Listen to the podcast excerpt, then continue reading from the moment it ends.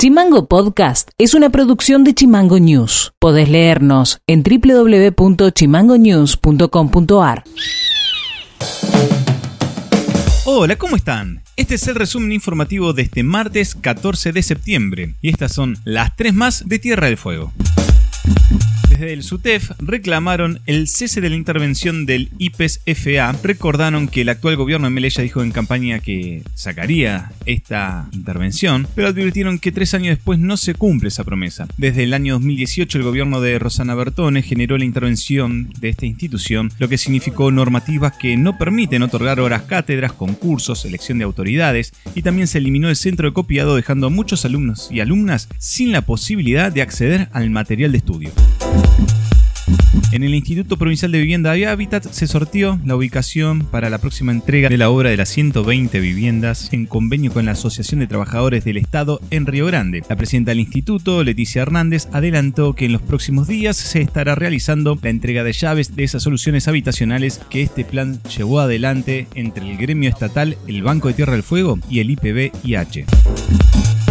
Funcionarias de la Secretaría de la Mujer, Género y Diversidad del municipio de Río Grande mantuvieron un encuentro con autoridades del Ministerio de Mujeres de la Nación. Fue a través de una invitación por parte de la coordinadora del programa, Acercar Derechos del Ministerio de Mujeres, Género y Diversidad de la Nación. Y cabe destacar que entre los temas y programas se analizó la ejecución de los programas nacionales Acompañar y Producir, como así también el programa Acercar Derechos. También se pusieron en común los obstáculos que se presentan en el territorio a la hora de ejecución de las políticas públicas con perspectiva de género.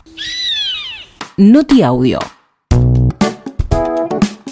Matías Urrigiola, el arrepentido en la causa de sobreprecios que involucra a la secretaria de Hacienda del municipio de Tolwyn, afirmó en una entrevista con los periodistas Julio Alday y Fernando Medina que en su opinión el intendente Daniel Harrington estaba en conocimiento de lo que estaba pasando, una firma fantasma que vendía elementos de limpieza al municipio al doble de su valor e incluso inventaban presupuestos de otras supuestas empresas que se presentaban a los concursos de precios.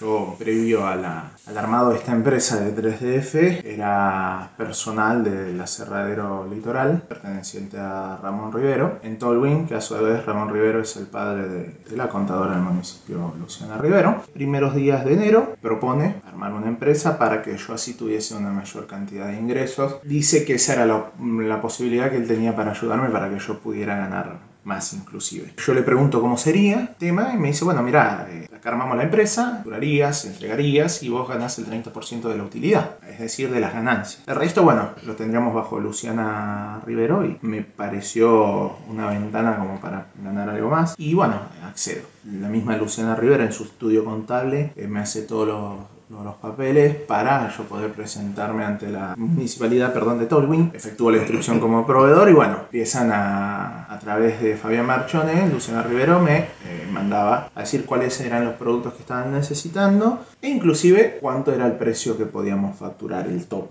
Eh, la fecha exacta de la última facturación no te la podría decir, pero la última entrega fue en diciembre o primeros días de enero. Hasta ese momento, ¿cuánta factura, qué facturación se había realizado? Y sobre los 3 millones de pesos. La empresa estaba dedicada exclusivamente a facturarle a Tolwyn, al municipio de Tolwyn. Sí, señor. ¿Esta situación estaba en conocimiento del intendente Harrington el año pasado? Desde el año pasado, sí. Noti Audio una compañía de cruceros de lujo anunció que dejará Ushuaia para mudarse a Chile. La firma que forma parte del grupo Royal Caribbean y zarpaba desde el puerto de la capital fueguina para emprender viajes a la Antártida, ahora instalará su operación en el país trasandino. Así lo confirmó el presidente de la Dirección de Puertos, Roberto Murcia. Quiero destacar que es una de las grandes empresas de cruceros ya nos habían este, anticipado justamente por el tema que si bien la República Argentina a través de la decisión administrativa del jefe de gabinete habilitó la digamos la temporada de cruceros a partir del 20 de octubre aún no había eh, cómo va a ser la apertura mm. de las fronteras este Silver Sea eh, venía dialogando con, con las autoridades de la República de Chile y bueno por los comentarios y los, digamos, las informaciones. Yo también vi la de Infobae, independientemente de todas las publicaciones que han salido acá en los portales chilenos, aparentemente no tienen restricciones para el ingreso de este, extranjeros a la República de Chile. No se sabe este, si el extranjero va a realizar, digamos, una cuarentena de siete días antes de ingresar a la República Argentina, si la va a realizar en la República Argentina, si la va a realizar a bordo o si no va a haber cuarentena.